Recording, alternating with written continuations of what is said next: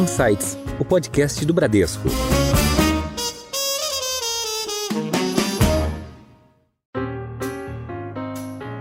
Olá, eu sou a Cris Botan e esse é o Insights, o podcast com ideias que provocam um novo jeito de pensar.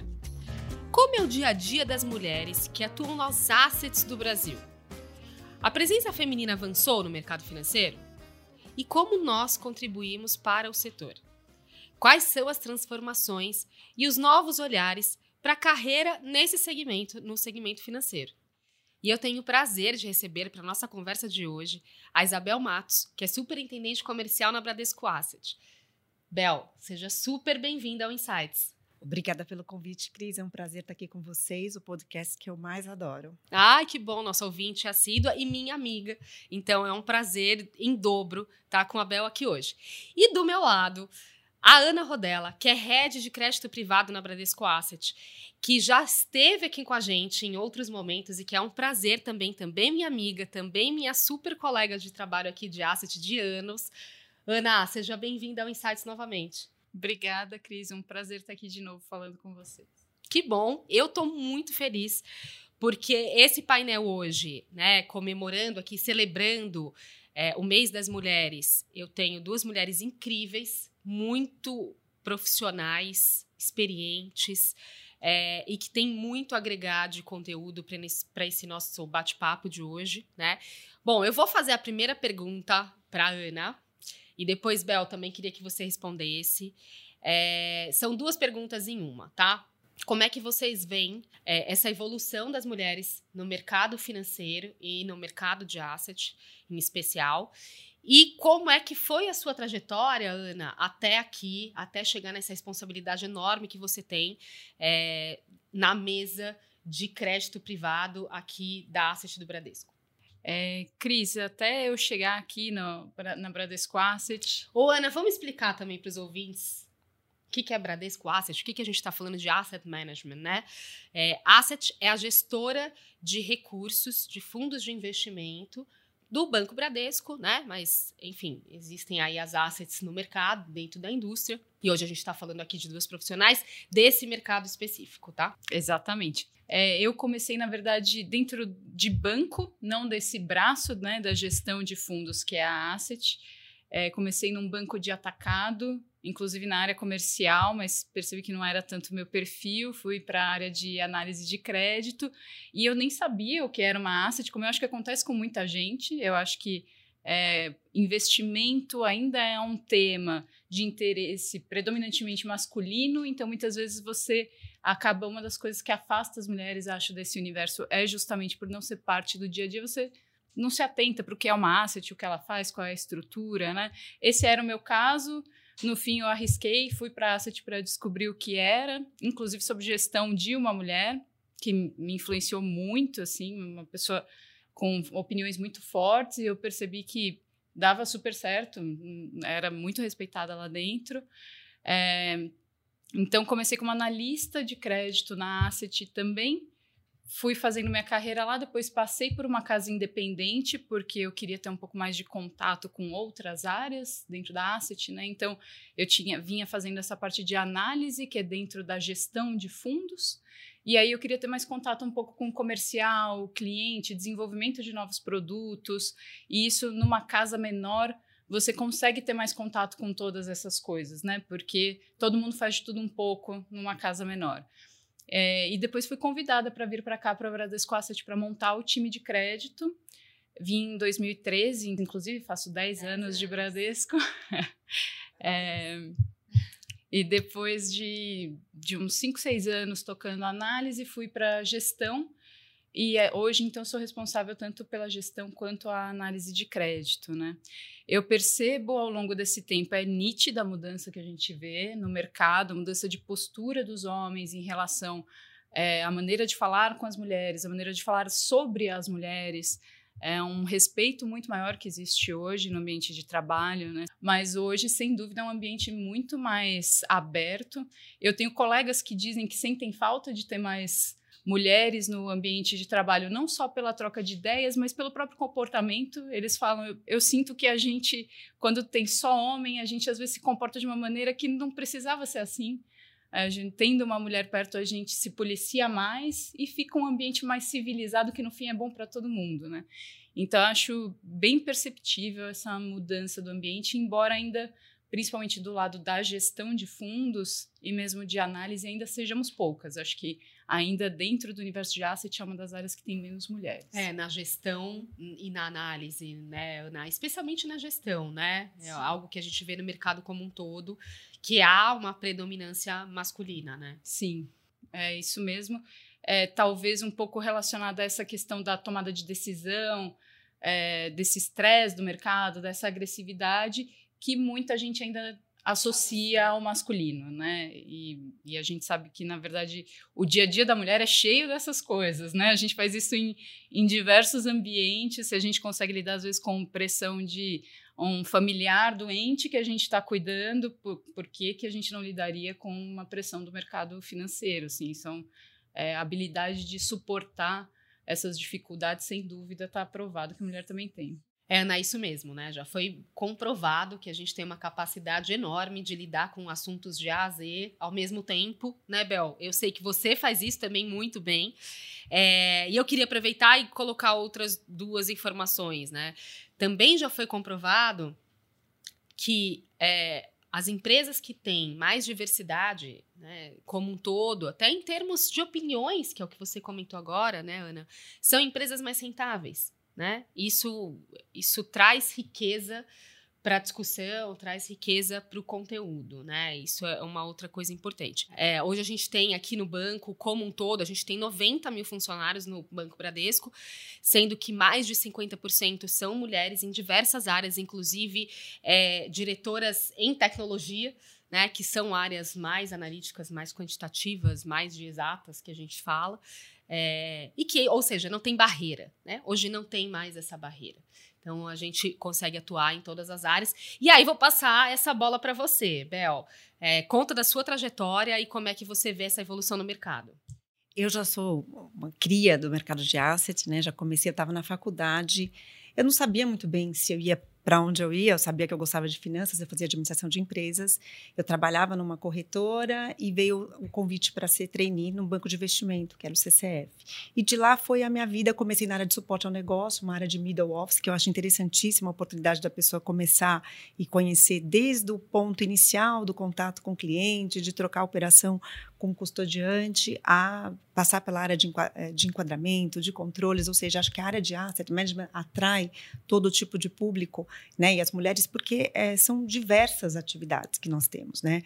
Então, comecei por lá, depois fui para a área de produtos e me encontrei na área comercial é, alguns anos atrás. Porque desde a área de suporte ao negócio eu já percebi que eu gostava do contato com o cliente. Se a gente olhar há uns anos atrás, que minha experiência já é mais de 20 anos, né, Cris? No mercado, realmente era um mercado, as mulheres, você tinha mulheres, era uma quantidade menor, mas em atividades mais uh, de suporte, mais algumas atividades comerciais, gestão impensável, né? não conseguiríamos fazer um, um, uma live como a gente fez outro dia, Ana, com você, com a nossa economista, com a nossa portfólio specialist, a gente não conseguiria fazer mas é, a gente, acho que esse caminho, essa evolução, a gente consegue ver bastante, tá? Então, pela riqueza de oportunidades que o mercado de asset, e você falou um ponto importante da a importância da, da diversidade de um público. Uma área comercial, por exemplo, equilibrada, com tantos comerciais, mulheres, homens, é mais rica na leitura do cliente. O cliente ele tem na mão comerciais que vão trazer demandas diferentes, vão trazer ideias de produtos diferentes, é, dores diferentes. Então, assim, você tem uma riqueza de análise. Isso é, traz um diferencial mesmo. Então, eu sou é, amante do mercado de asset pelas oportunidades e pela até interligação das áreas. As áreas dão oportunidades das pessoas né, terem habilidades, reconhecerem é, atividades que queiram conhecer e, e, fazer essa rotação e trazer mulheres, homens, é, trazer um equilíbrio maior, que é o que a gente gostaria. E a gente vê hoje é, um ingresso maior e um, um, interesse até maior, né? Desde a universidade, desde o estágio, de mulheres no mercado financeiro e querendo vir trabalhar na Asset, né? E como é que vocês estão atraindo é, esse público hoje? É, Bel, continua você aqui, depois eu passo para Ana. É, a gente está bem aberto, né? Ou seja, a gente já mostra, é muito interessante você circular na Bradesco Asset, você já vê mulheres em todos os departamentos. Não tem um departamento que não tenha uma mulher. Então, está bem aberto o processo de seleção, o RH está abrindo essas oportunidades. Eu acho que a liderança também está muito aberta, como a Ana mencionou, em colocar as, as habilidades. Ou seja, a primeira coisa dos nossos candidatos eles quererem é, atuar naquela função, ter as habilidades técnicas que exigem, e daí nós líderes temos que ajudar, temos que empoderar. A gente sabe que tem um processo na mulher, né? Não vou eh, citar coisas é, que todos nós sabemos da síndrome da impostora, que é uma barreira que às vezes numa função, numa gestão quantitativa, a mulher vai falar: poxa, mas será que sou eu que vou?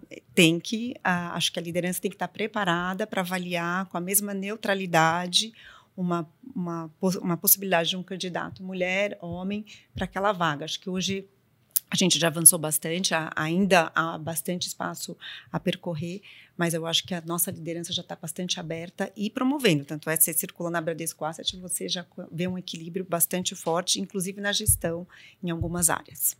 Tem, hoje a gente tem é, praticamente 50% né, do quadro de, de, de colaboradores da Bradesco Asset que são mulheres, né?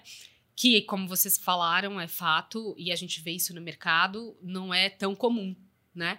Ana, e na gestão, como é que a gente faz para atrair gestoras, é, analistas é, e, e trabalhar aqui nessa parte que você atua já há bastante tempo e como líder? Você tem muita mulher no seu time? Eu tenho, na gestão, inclusive, é, tem, temos três gestoras, né? A mesa ali são além de mim, são seis gestores, e nós temos três gestoras. Então, a minha parte estou fazendo, é, inclusive uma júnior, uma sênior. É bem importante. Acho que o mercado de crédito é um mercado onde a gente vê mais mulheres dentro das mesas de gestão. Acho que a mesa de crédito é uma mesa que, que atrai que tem mais. mais. mulheres. Não sei se por ser uma mesa que muitas vezes você pode começar um cargo como analista e depois virar gestor. Nas outras mesas não, não existe esse caminho tão, tão claro, né? Às vezes na renda variável pode ser, na renda fixa já é mais difícil é, trilhar esse caminho, né? Então, ali na, na Bradesco Asset, no crédito, nós temos essa representatividade. Eu acho que como heads de área, a nossa obrigação é buscar currículos de mulheres toda vez que a gente tiver uma vaga para preencher, porque os currículos de homem vão chegar, então esse você não precisa se preocupar, ele vai cair na sua mão é, idealmente entrevistar um número igual de mulheres e de homens para uma vaga, para você partir do mesmo da, da mesma base para as duas coisas, né?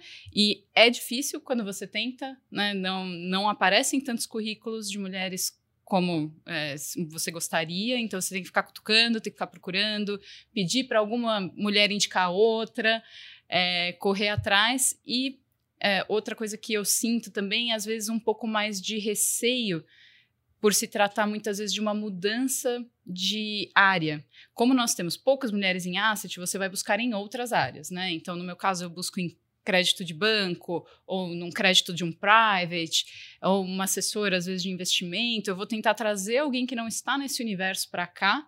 E aí entra esse fator, muitas vezes, do medo da mudança, que você pode ter encontrado a pessoa, encontrou um bom candidato e, e, e esse receio impede a vinda, né? Então, é, acho que a combinação dessas duas coisas, um número maior de candidatos, um número menor de candidatos que aparece, com às vezes um receio maior da mudança, acaba resultando numa dificuldade adicional aí para aumentar essa população.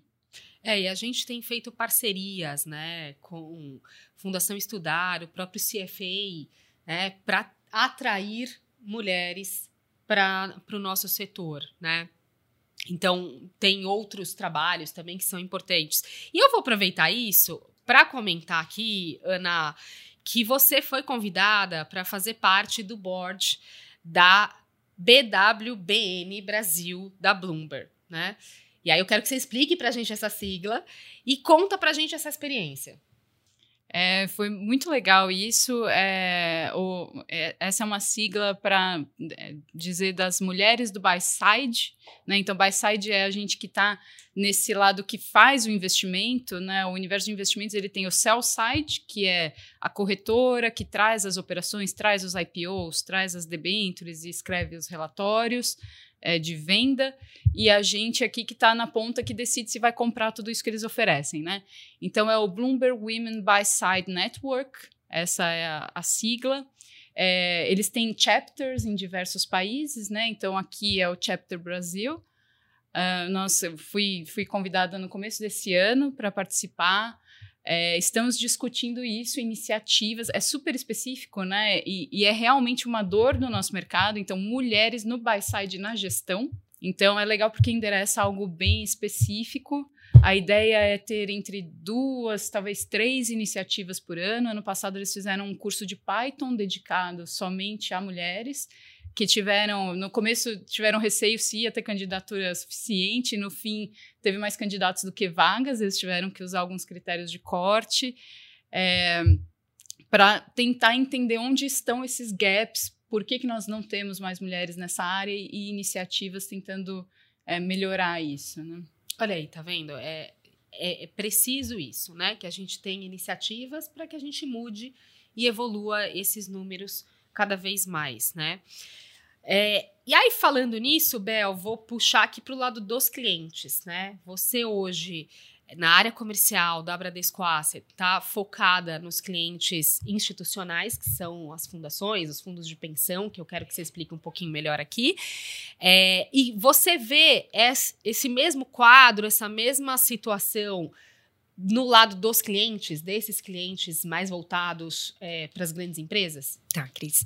É, eu e meu time, a gente cuida, né, dos, como você falou, dos clientes institucionais, fundos de pensão, que são aqueles é, fundos corporativos onde a empresa monta uma previdência para os seus funcionários, seguradoras e clientes corporate. E a gente olhando há anos atrás, 10 anos atrás, Bom, pelo o total de, se a gente olhar a, a lista de clientes hoje tem 30% de mulheres no nosso mailing que são os setores financeiros dessas desses clientes.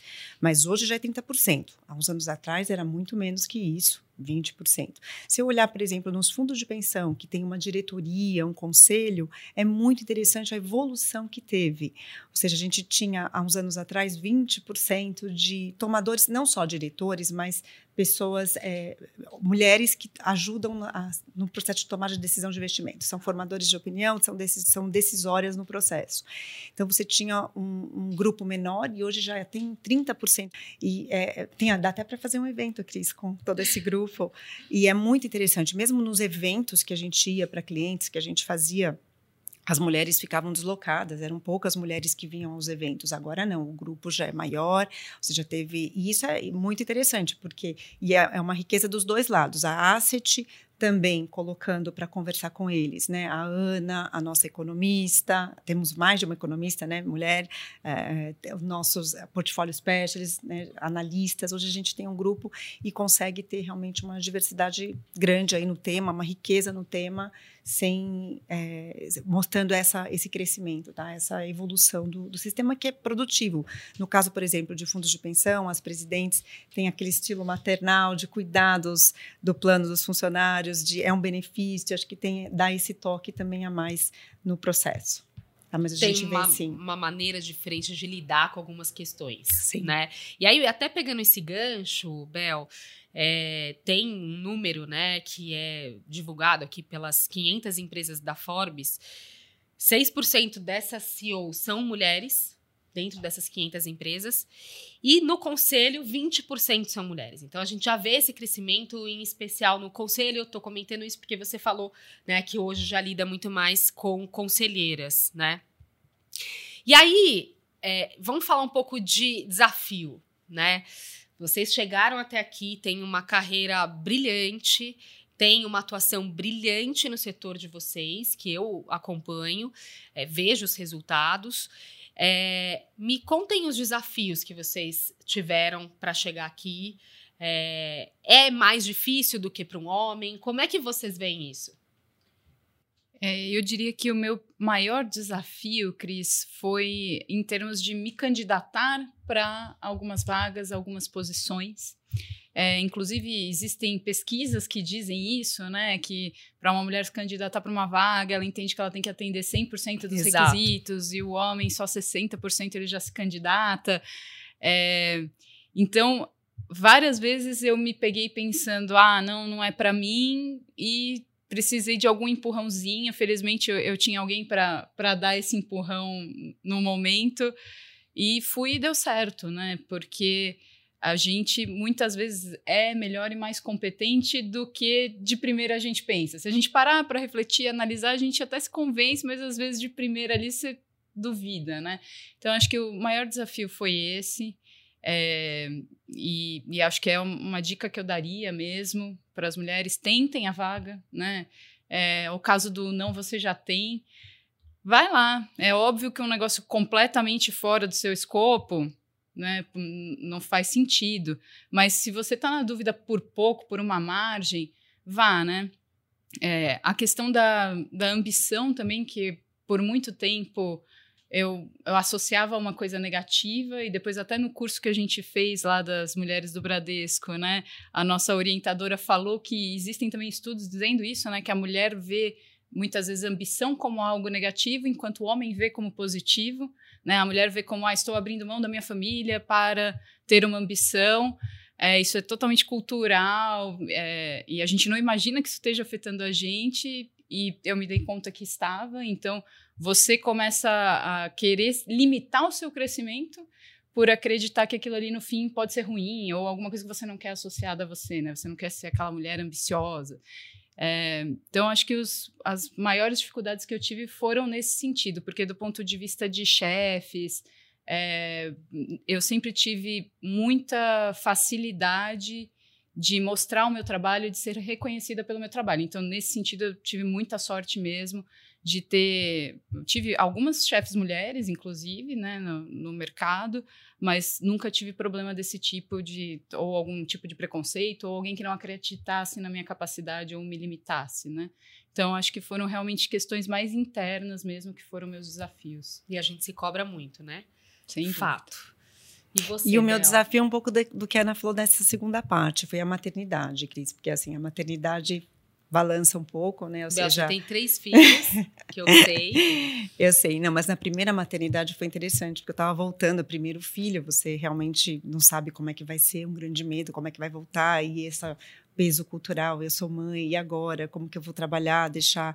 Então, assim, você tem um suporte que ajude a família, que vai ajudar, mas eu voltei e meu líder, meu chefe, que era homem, me fez um convite para uma posição maior, né? Eu falei, poxa, então se ele está fazendo isso tendo opções né, masculinas no, na, na, mesa, então realmente eu tenho que acreditar. E foi, aconteceu nas duas vezes. Na primeira foi uma posição que eu já estava com medo de voltar, porque eu ia ter que cuidar de clientes fora de São Paulo, ia ter que viajar, como é que eu ia fazer para me organizar com meu filho. E aí o convite foi para eu assumir uma região maior em São Paulo, ou seja, teve uma flexibilidade muito grande do meu líder e me dar uma oportunidade de considerar a situação que a pessoa está voltando de maternidade, o primeiro filho. Então acho que isso foi muito muito interessante. Eu acho que todos os líderes têm que aprender a, a tentar se colocar um pouquinho no lugar, que é um pouco o que a mulher tem.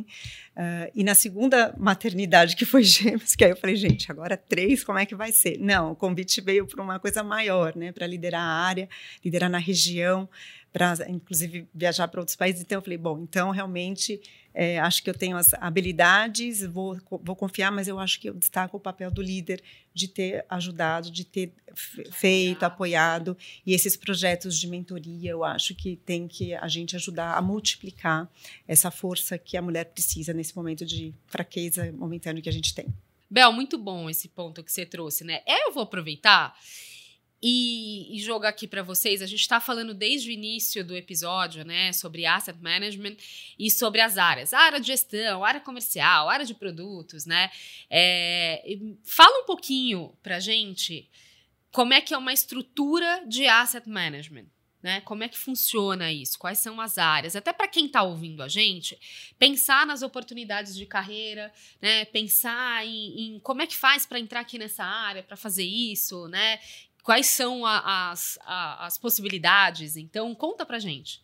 Bom, a área, bom, tem a área comercial, né, que é a área que, que cuida dos clientes, mas ela também é dividida em várias etapas. Tem a área do atacado, que cuida mais de clientes, pessoa jurídica, empresas, né, como a gente falou, fundos de pensão, seguradoras. A área comercial, que atende o varejo, ou seja, já atende diretamente os segmentos do banco, né, as pessoas físicas.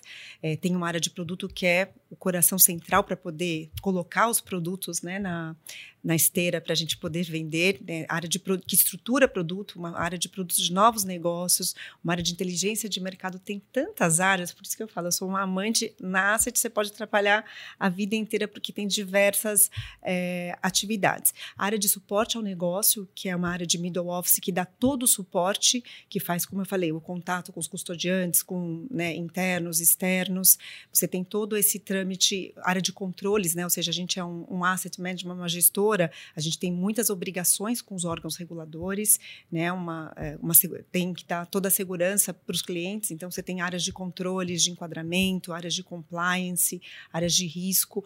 Só aqui eu já falei diversas oportunidades. E é interessante que a gente, pela estrutura fiduciária, a gente tem vários comitês, né, é, reuniões, comissões, e as pessoas se encontram nessas comissões. Mais uma oportunidade das pessoas se conhecerem, e é muito interessante a rotação de carreira que você pode fazer, a oportunidade que você tem dentro de um asset.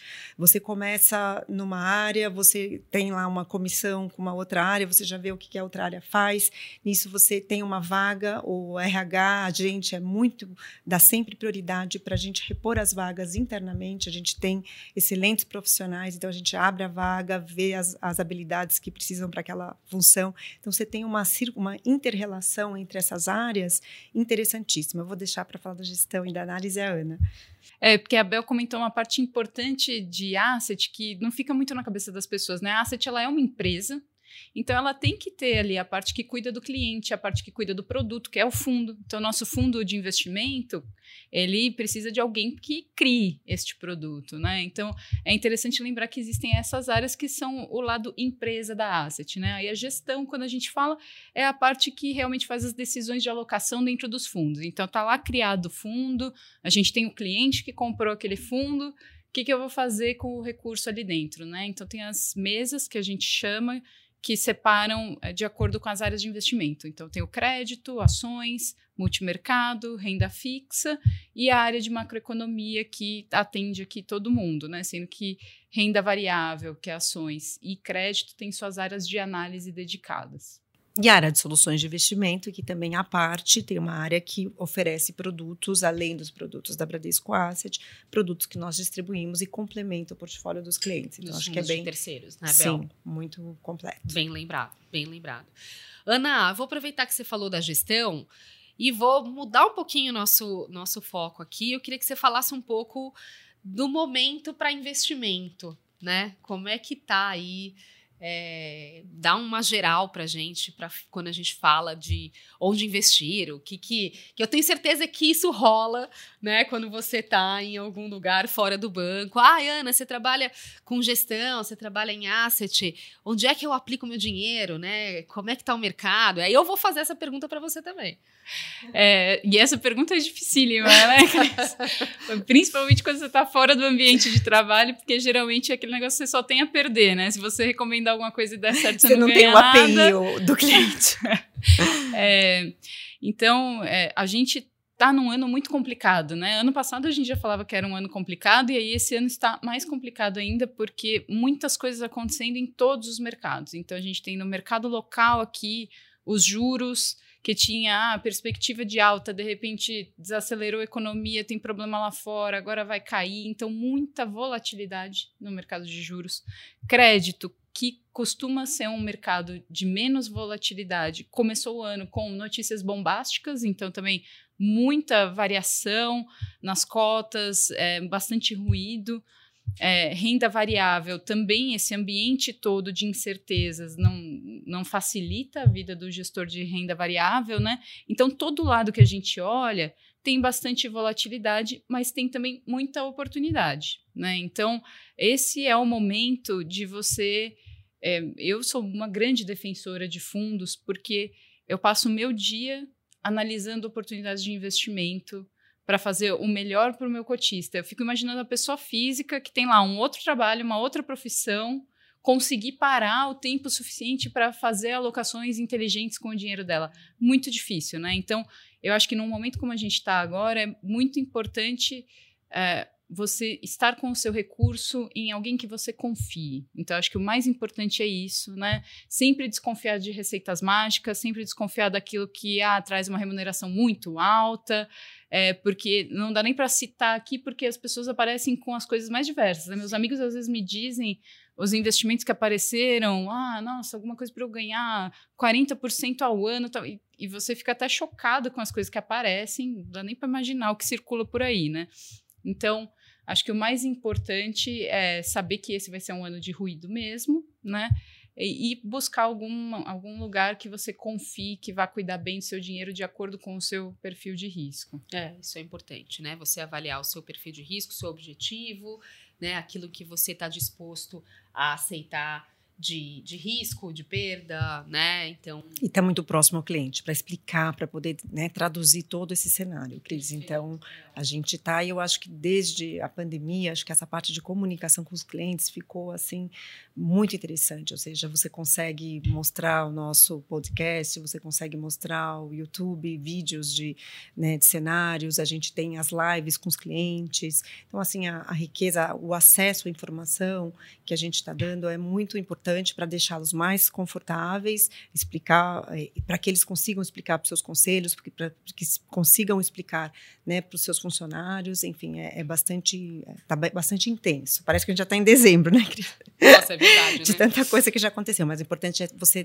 ter essa, esse acesso bastante fácil. Muito bem. Deixa eu voltar aqui para o nosso tema é, e falar um, uma questão aqui com vocês. Você, você me falou, Bel, você tem três filhos, é, tem uma, aí uma responsabilidade enorme né, na sua carreira. Como é que você concilia tudo isso, né? Um monte de assunto, um monte de coisa o dia inteiro para fazer e a nossa vida é isso, né? Para mim, eu, eu, eu acho que tem uma disciplina muito forte. Eu sei que nem todo mundo tem disciplina, mas a gente tem que se habituar a ter uma disciplina, uma organização, uma agenda, né? Então, assim, você tem que pôr na, ali na agenda que é o horário que você vai ter que, sei lá, fazer ginástica, não só trabalhar, é o horário que você vai fazer a lancheira do seu filho, é o horário que você vai ter que sentar com ele para ver se ele fez lição de casa. Assim, para mim tudo na vida é disciplina e rotina. Tem que ter uma mínima rotina para que eu tenha uma liberdade. E, né, e o apoio da família também, ou seja, o apoio é enorme, não só da família, de pessoas que trabalham comigo, que, que eu tenho uma confiança, que eu sei que eu estou tranquila, que meus filhos estão na aula, que tá, e aí eu consigo focar aqui para coordenar. Então, é, acho que na carreira a gente tem, em primeiro lugar, escolher alguma coisa que te dê um propósito, um valor, né, um, um prazer. Né? Acho que o prazer junto com o propósito, né? Se organizar e, e, seguir, tem que ter garra e, e, muita resiliência, Cris, porque assim, todo dia vai ter alguém que vai querer alguma coisa que eu não vou conseguir resolver, mas amanhã eu vou conseguir. Então, assim, a gente tem que ter uma resiliência gigante, porque a oportunidade, se não aparecer hoje, ela vai aparecer amanhã, a gente tem que ter paciência, mas vai aparecer. Muito bom. E você, Ana? Olha, eu nunca imaginei que eh, o, o ponto. A, a Bel falou uma palavra mágica para mim, que é agenda.